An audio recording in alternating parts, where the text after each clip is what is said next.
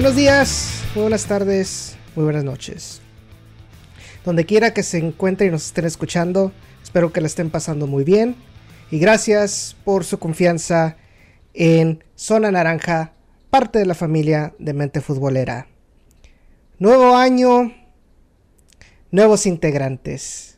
Antes de empezar en este episodio, el segundo del año 2021, eh, que por cierto, si no han escuchado el episodio pasado, fue una muy buena charla este, con Jorge Clará, Federico de Michelis y Tony Rubio, así que vayan, vayan a escucharla. Pero el día de hoy quisiera darle la bienvenida a una gran amiga y nueva integrante de la familia, no solamente de Zona Naranja, sino también de Mente Futbolera. Eh, vamos, démosle una cálida bienvenida a Marimar Tello. Marimar, primero que nada, ¿cómo has estado? Saludos a todos, un placer conocerlos, un placer estar contigo, Edson, en este proyecto. Eh, me da mucha emoción comenzar este proyecto este año con el pie derecho en Zona Naranja.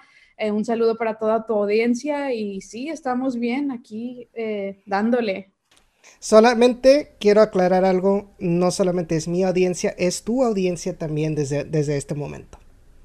Sí, muchas gracias, muchas gracias por, por, este, por este recibimiento y, y, aquí vamos a estar informándoles todo lo que tenga que ver con Houston Dynamo, con Houston Dash, que aquí estamos para ustedes.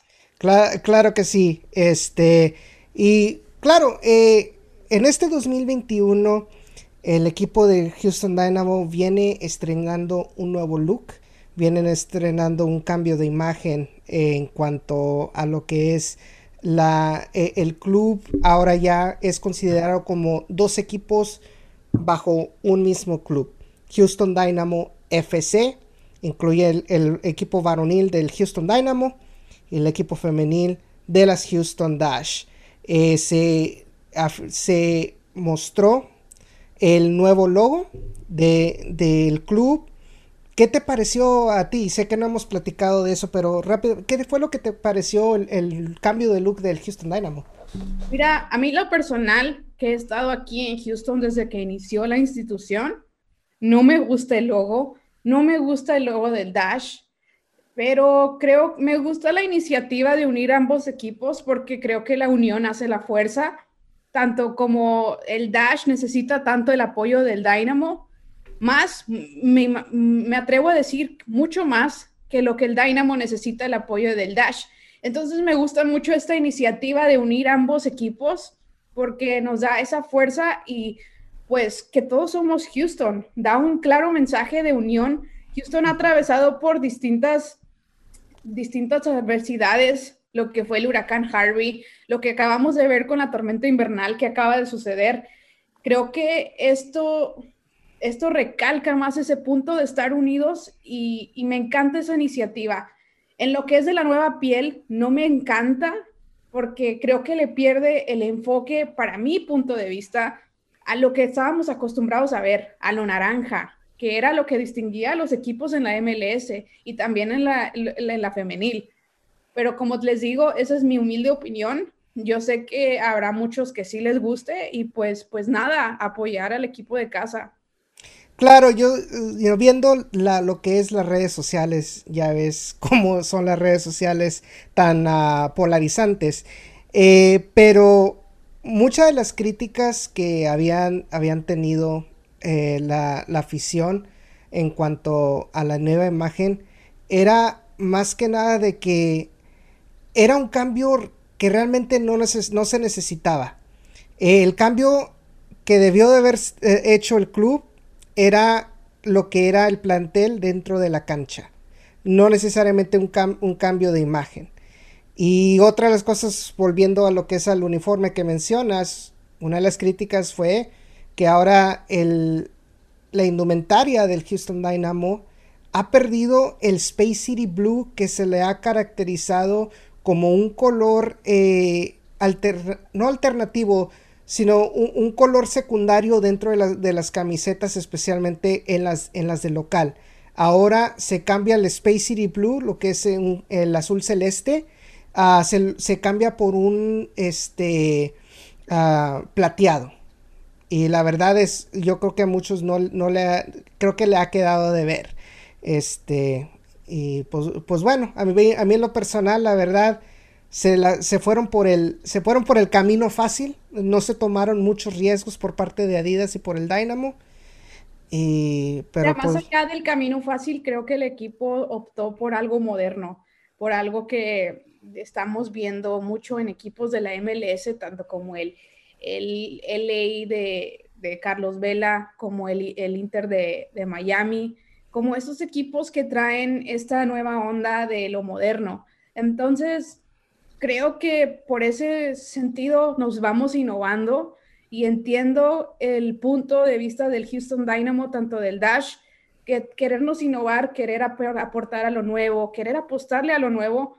Y esto, pues, quieras o no, puede, puede tener algo positivo psicológicamente impactando a esas nuevas generaciones, porque inconscientemente las nuevas generaciones van a, esos, a, esta, estas modernidades. Entonces, quiero creer que, tuvo algo que ver con eso, ¿no? Con, querer tener más audiencia, con querer, eh, con querer otra vez rescatar a esos aficionados y ir por más.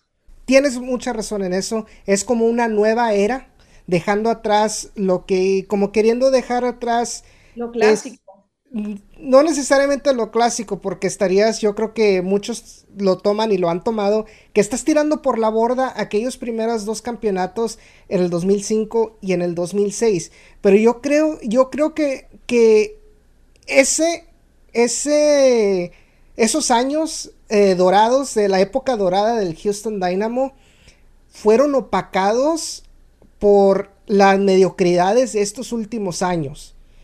Y tomándolo de esa manera, como que el, esta nueva dirigencia del Houston Dynamo FC, como que está queriendo este, empezar, no necesariamente de cero, sino esta nueva era de que, ok, vamos a empezar fresco y de aquí en adelante, con la inclusión de Tab Ramos, vamos a tratar de, buscar este, eh, nuevo, eh, una manera de, que este sea un club competitivo y un club exitoso.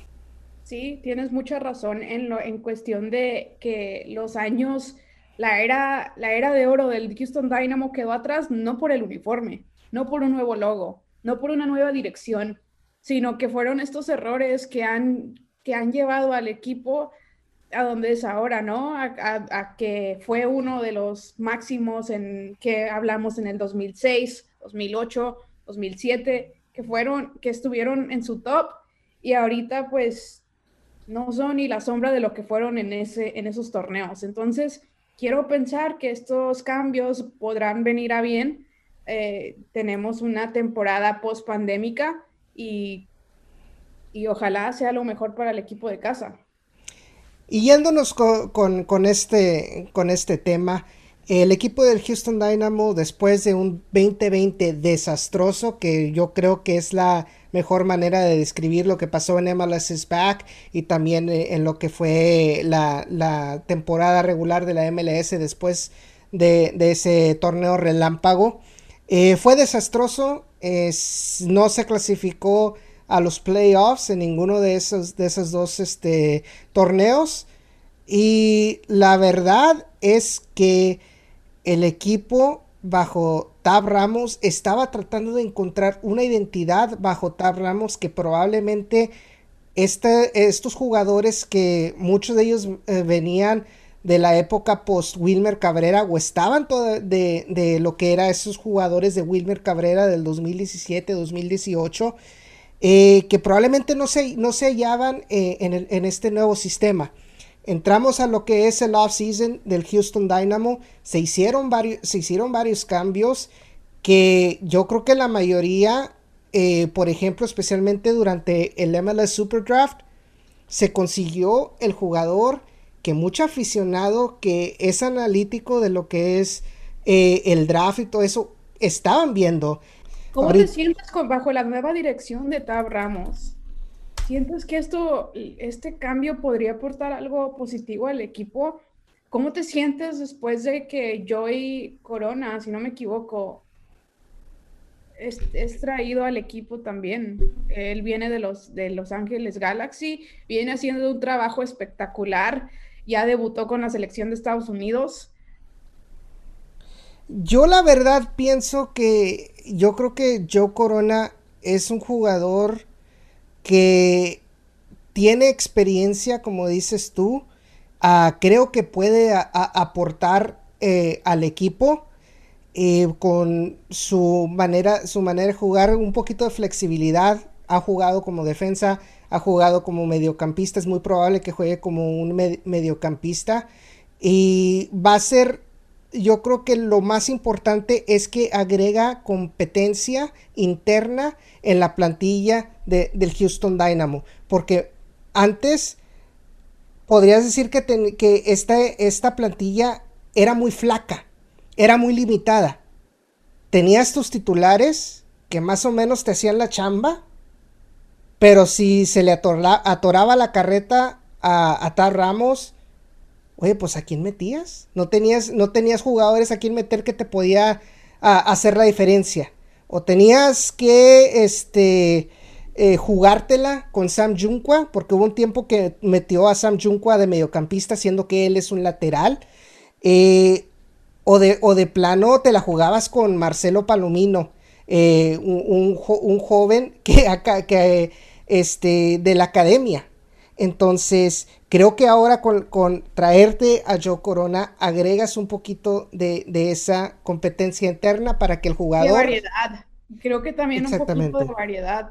Él llega de, de, una temporada con el Galaxy donde se pudo haber hecho mejor trabajo, pero su trabajo es bastante sólido eh, su funcionamiento me gusta y creo que puede aportar mucho a este equipo, más ahora que no tenemos a Mauro Manotas, que no tenemos a la Pantera Ellis, bueno, ya él ya se había ido, pero bueno, creo que esos fueron dos jugadores que se nos fueron y, y, está también el rumor, sigue vigente el rumor de que puede llegar el Carlos Salcedo, el titán, a al Dynamo, no han descartado esa, idea, entonces eso podría ser interesante en la defensa del Dynamo. Vamos a hablar un poquito de ese rumor de, de, Carlos Salcedo, porque es tan vigente aún en estos tiempos eh, que hasta la prensa en Monterrey ha hablado al respecto sobre este tema. Primero que nada, estás hablando de un Carlos Salcedo que está teniendo probablemente su mejor temporada eh, con los Tigres de la Universidad Autónoma de Nuevo León acaba de llegar de, este, de jugar el Mundial de Clubes. Eh, es, un es un seleccionado mexicano. Y yéndote a la historia, antes de yo dar mi punto de vista, quiero, ¿qué tan probable crees tú que realmente el Dynamo está yendo por Carlos Salcedo? Mira, si el Dynamo está le está apostando todo con esta campaña ya lo vimos con el logo, que se está tratando de innovar. Eso quiere decir que están haciendo cosas diferentes porque quieren ver resultados diferentes. Si los vemos que se suben a ese, a ese chip, que se mentalizan a querer ganarla todo por el todo, yo no estaría dudando mucho que el Titán llegue en las próximas, incluso si no es en esta, en la próxima temporada al equipo. Eso sí, creo que les va a costar traérselo porque como lo bien lo mencionaste, el Titán está haciendo un trabajo espectacular en, Tigres, perdón, en Tigres, y yo sé que le ha costado, no fue así. Eh, tuvo que ganarse a la afición, primer lugar. Llegó un momento cuando llegó de, de Europa, llegó de Europa y todos lo tachaban de que vete, Titán, de aquí no eres tú. ¿Por qué? Pues porque seamos sinceros, es un jugador con mucha agilidad en la defensa y hace muy bien su trabajo, pero llegó en un momento donde no se lucía, no se alcanzaba a... No, no se desenvolvía bien con el equipo, le costó acoplarse con el equipo y fuera del equipo, pues como te digo, se fue ganando la afición poco a poquito y ahora está en un, en un nivel muy, muy, bastante bueno que no digo que no podría llegar al Houston Dynamo, pero el equipo, si en realidad quiere traérselo, debe, va les, les va a costar trabajo, dinero y mucho, mucho, mucho dinero. Ok, hay que, eh, vamos a, mencionar eh, lo que, lo que, los hechos, ahorita lo que está. Ok, el Pello Maldonado en su programa de La Hora del Sabor, eh, es un programa de Facebook, mencionó estas cosas. El Titán Salcedo ya está mencionando que él se quiere ir a finalizar esta temporada, se quiere ir de Tigres. ¿Ok? Esa es una. Dos, confirma que el Houston Dynamo ha tenido pláticas con el, con, el, este, con el representante de Carlos Salcedo. Y se menciona también que ha habido una oferta de 14 a 16 millones de dólares. Pero luego vas, ves el historial de, este, de, sus, este, del Houston Dynamo, de, de, lo que ha comprado. Y no se le, ninguno se le acerca al monto de lo que supuestamente se está pidiendo por Carlos Salcedo. Ahora, en, en, el, en, la, en la fecha de, de, traspasos anterior, del verano anterior, fue la misma cantaleta. No necesariamente el Houston Dynamo, pero también Salcedo que se quería ir, Salcedo que se quería ir. Pello Maldonado había dicho en ese entonces que Tigres le dijo, ok, si tú me traes una oferta concreta de la que por lo menos sea un poquito más, que podamos recuperar lo que nosotros pagamos por ti, que fueron como 8 o 9 millones de dólares, te dejamos ir.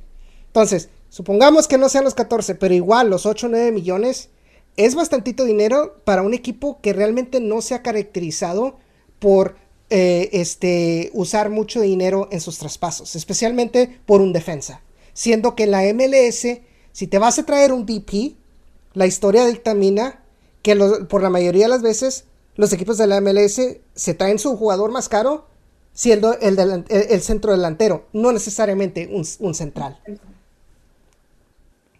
Pues estará de verse esto eh, definitivamente sería un agasajo para los aficionados del Dynamo ver al Titán jugando en la ciudad espacial. No sabemos si se vaya a dar.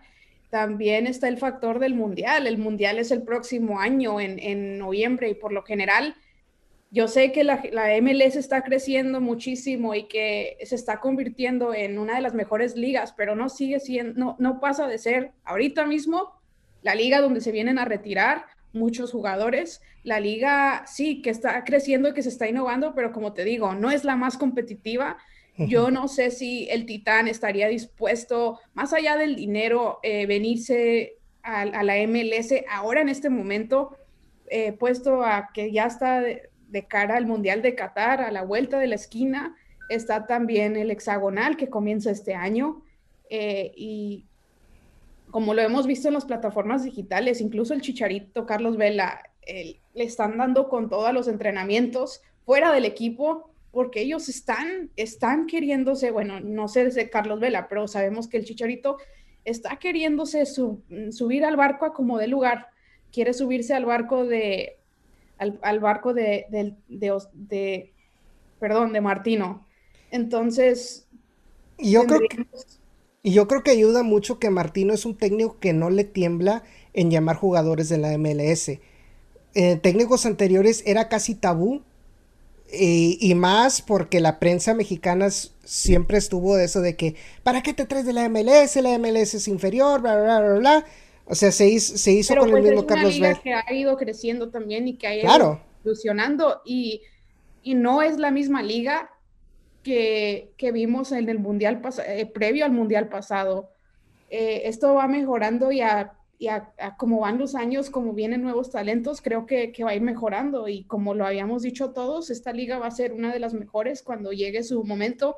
De hecho, yo, para mí pensar, en el 2026, cuando el Mundial se dispute en Estados Unidos, México y Canadá, el equipo, uno de los equipos sedes, que es Estados Unidos, va a tener y tiene que, yo creo que tiene que tener esa liga fuerte como para darle a, a, los equipos o a los aficionados de todo el mundo ese sabor rico que es tener una, liga fuerte eh, siendo anfitrión.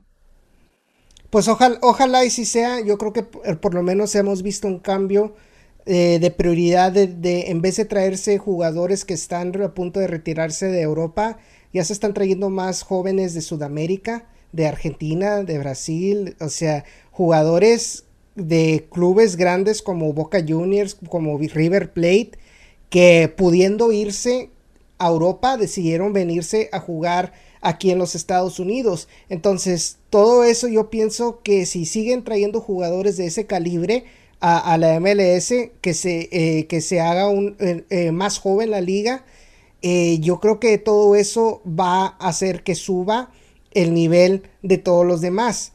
Pero yo creo que el punto plus que sería para el Houston Dynamo, si te traes a Carlos Salcedo, es, estás yéndote en contra de la norma de lo que es el resto de la liga, como lo mencioné, de en vez de traerte un centro delantero, tú estás empezando a poner la pauta de que, hey, si esta liga va, tiene que, va a crecer, hay que traerse buenos defensas también a, esta liga. No nomás es cuestión de atacar atacar, a, atacar. Eh, el, defender en el fútbol también es un, arte y se tiene que mejorar en ese aspecto. Vimos qué fue lo que pasó en esta Conca Champions pasada con LAFC. Claro, tienes una potencia arriba con Diego Rossi, con Carlos Vela, eh, pero el momento de defender, o sea, se, cayó para abajo en la Champions. Lo vimos en Conca Champions, el, estuvieron a nada de, de levantar ese, ese, ese trofeo y, no fue así, fueron errores mínimos, pero bien lo dices tú, la defensa también gana campeonatos y no solo son los atacantes, no solo son esos centros delanteros los que ganan trofeos, los que llevan al equipo a, disputar esos partidos de final.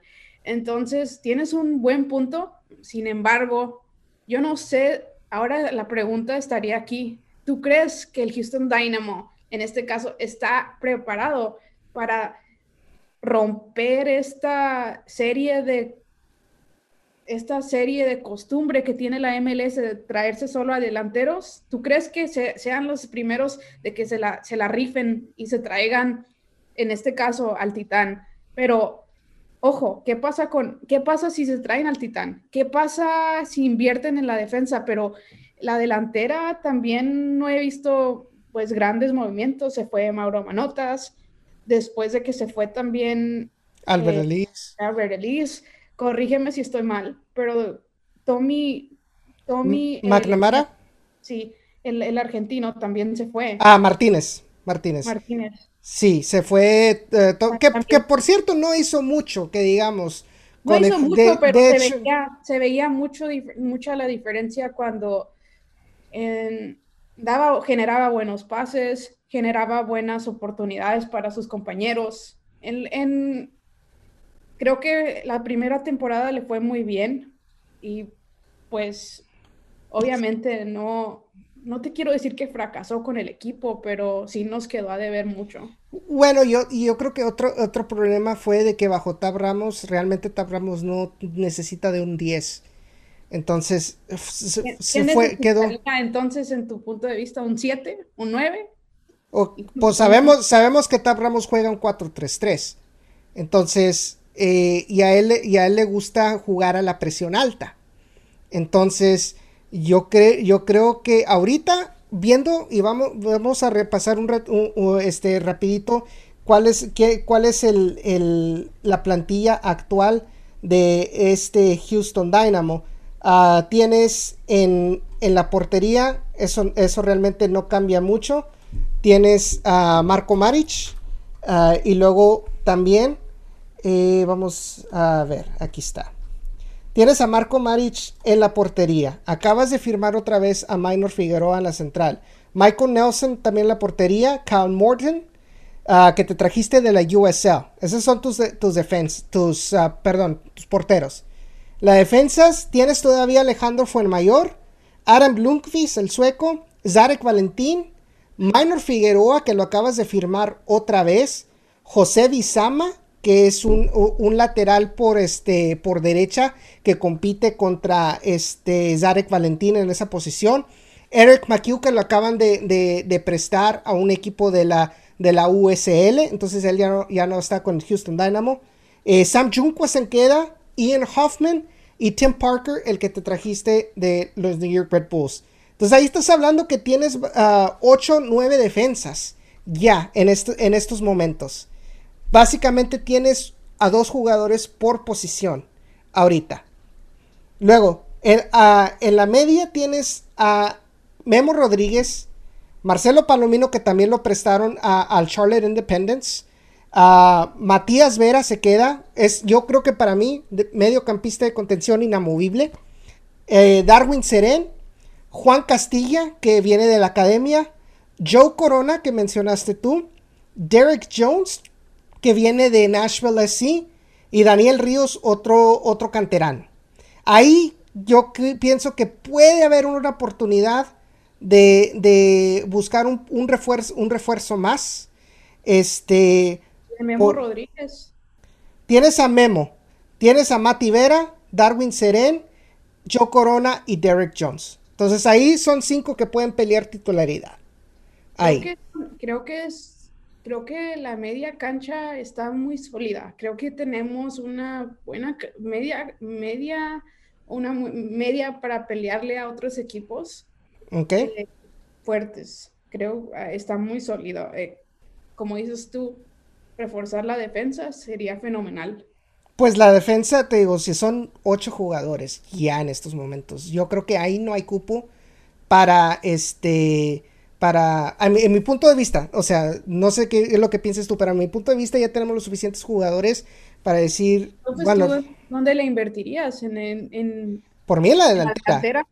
y a, esa, a esa donde voy. Ok, en la delantera tienes a Mateo, a Mateo Bajemich, que, que, va que va a debutar en esta temporada eh, con, el Houston Dynamo después de, estar en la eh, eh, prestado de vuelta en su equipo de segunda, de segunda división argentina.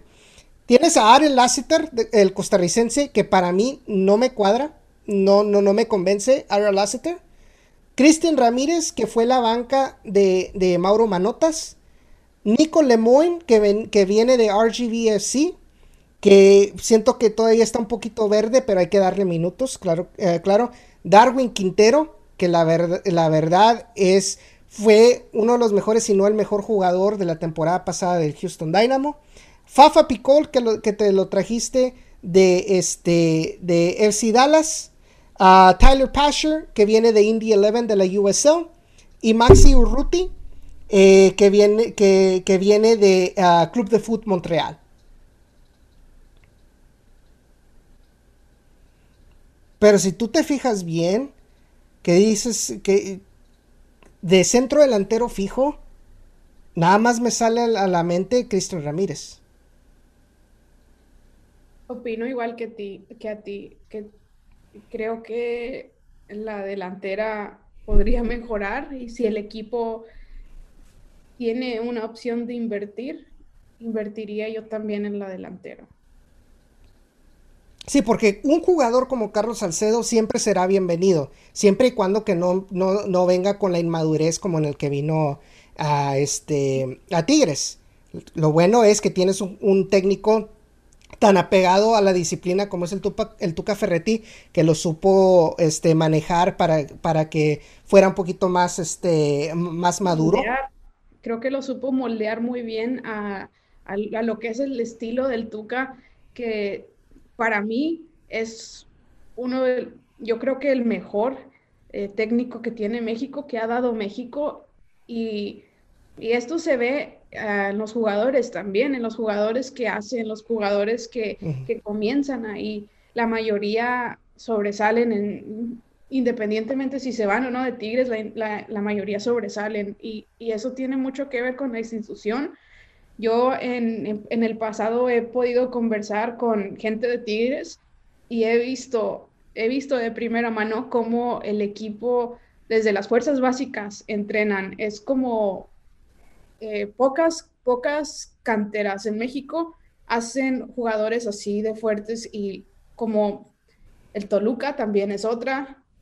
el América, cuando estaba Giver, él también se enfocaba mucho en el, en el en el desempeño de cada jugador. Lo criticaban mucho porque decían que los jugadores se lesionaban, que les exigía mucho, pero creo que fue en su época dorada, se puede decir, del América también, porque ganó con el Piojo Herrera. Él fue uno, él fue, él fue una clave fundamental en lo que fue el cuerpo técnico del Piojo Herrera. Y nos gusta o no, fueron campeones y dolió, gustó, y a, los aficionados les gustó, a los que no nos dolió, pero, pero al César lo que es del César. Entonces tienes mucha razón. Creo que eh, el funcionamiento del jugador tiene mucho que ver en la dirección técnica, en el cuerpo técnico y cómo, y, cómo, cómo los preparan, ¿no? Y esa disciplina, que para mí el Tuca Ferretti es el, sigue siendo y será por ahorita por lo menos el mejor. Y, por el cambio de, eh, Tab Ramos, eh, es, un técnico que posee, ha, estado en, lo que es las inferiores, sabe cómo, este, eh, cómo foguear a, los a, canteranos, sabe cómo identificar talento joven y yo creo que lo está, yo creo que lo está viendo. Si tú te fijas, la mayoría, como por ejemplo Ethan Bartlow, que es el jugador, el defensa central que agarraron en este draft pasado. Era un jugador muy, eh, muy cotizado eh, eh, entrando a, ese draft. Y, en vez de, de, agarrar a alguien que nada que ver como los últimos años, este año Tab Ramos le dijo a Matt Jordan, hey, siéntate mijito y, y ponte, analiza cómo lo hacen los profesionales. Porque te digo, se trajeron a Ethan Bartlow Vamos a ver cómo, cómo lo foguea en el Houston Dynamo. Y la verdad, en la lista no viene Ethan Bartlow. Pero ya estás hablando ahí de nueve, jugadores en la defensa. Pero yo lo que iba con Carlos Acedo es, es un jugador que la verdad no puedes decir, si puedes traerlo, no puedes decirle que no. Pero, ¿a quién vas a sacrificar para traerte a, Carlos Salcedo? Y cómo, y cómo va a funcionar bajo un técnico de Tab Ramos. Como dices tú, el Tuca Ferretti ha sabido manejar egos. Y con Tab Ramos no sabemos cómo puede manejar los egos de un futbolista superestrella. Entonces ahí es, yo creo, pienso que está la diferencia y lo que puede fallar si te traes un jugador tan polémico como, Carlos Salcedo. Eh, pero yo creo, yo creo que para, mí, siendo sincero, no creo que venga dada la, la historia de que el Dynamo no le mete billete, como dijo Ernesto Chavana, billete, papá, billete, y Gabriel Brennan no mete billete, y más con los rumores de que supuestamente van a vender el equipo, yo lo veo muy, muy poco factible que metan los 16 millones. Pero no nos podemos confiar, porque si están en rumores de que el equipo lo quieren vender, ¿tú crees? Eh, esto lo hemos visto en ocasiones anteriores donde el equipo quiere retomar ese valor, quiere darle más valor antes de venderlo. Entonces no estaría tan escéptica a ese tema de que no vengan eh, otros, otros refuerzos como es el Titán. Pero sí estaría muy interesante en las próximas semanas ver lo que, lo que pasa aquí en Houston. Y pues no se sabe, nunca se sabe. Yo solo espero que que el, equipo invierta en realidad en si van a invertir, como dices tú, si, si, sí se viene, si sí se viene Carlos Acedo, que también inviertan en la delantera y que comiencen también, o sea, somos Houston, la cuarta ciudad más grande de Estados Unidos. ¿Por qué no podemos invertirle a lo grande? ¿Por qué no podemos ser como el legal que trae a jugadores? Si va a invertir, sí, sí, trae ex leyendas, pero se traen a, a, a Ibrahimovic, se traen a, ex leyendas como lo fue en su momento David Beckham. Como en su momento David Beckham sí, sabíamos que se venía a retirar, pero tenía ese nivel. Steven Gerrard, estamos hablando de, otros tipos de jugadores de otro nivel. Entonces, ¿por qué el Houston Dynamo? ¿Dónde se ha quedado el Houston Dynamo? a comparación también, por ejemplo, de LAFC, LAFC también es un equipo nuevo que que nos lleva a la delantera. También lo como lo es el Inter de Miami. Claro, eh, yo y lastimosamente creo que para la afición eh, va a ser muy poquito, muy tarde. Yo creo que ya eh, la relación entre los dueños, especialmente Gabriel Brenner y la afición, ha quedado eh, rota de una manera que ya no, yo creo que ya no se puede enmendar, y mucho menos con Matt Jordan. entonces, yo creo que, yo creo que si se va a vender, pues qué mejor que hacerlo de, de, de esta manera pero conociendo las finanzas de muchos este, millonarios, billonarios, como le quieras, como realmente son, vamos a ponerlo multimillonarios, que han visto sus finanzas afectadas por lo de la pandemia, por el hecho de que la temporada pasada no se tuvo por la mayoría del torneo, no se, no se tuvo entrada de boletos, de, este, de, concesiones, lo que son palomitas, nachos, etcétera, etcétera, etcétera. Patrocinios de cervezas, de, pues sí, estamos hablando de muchísimo dinero que se perdió y, ojalá y este año pues, también si tocamos el tema, el ese, ese tema, ya a partir de mañana no se usa mascarilla o cubrebocas, como le quieran llamar, se opera 100% en el estado de Texas, que eso puede ser muy bueno porque podemos ver, podremos, podremos ver estadios más llenos. Ahora sí que lo que no aprovechábamos antes, lo que no valorábamos antes, yo quiero creer que, que bueno, claro, con medidas sanitarias, que aunque ya las quitaron en el estado, creo, creo que hay gente que sigue muy consciente de lo que es esta pandemia.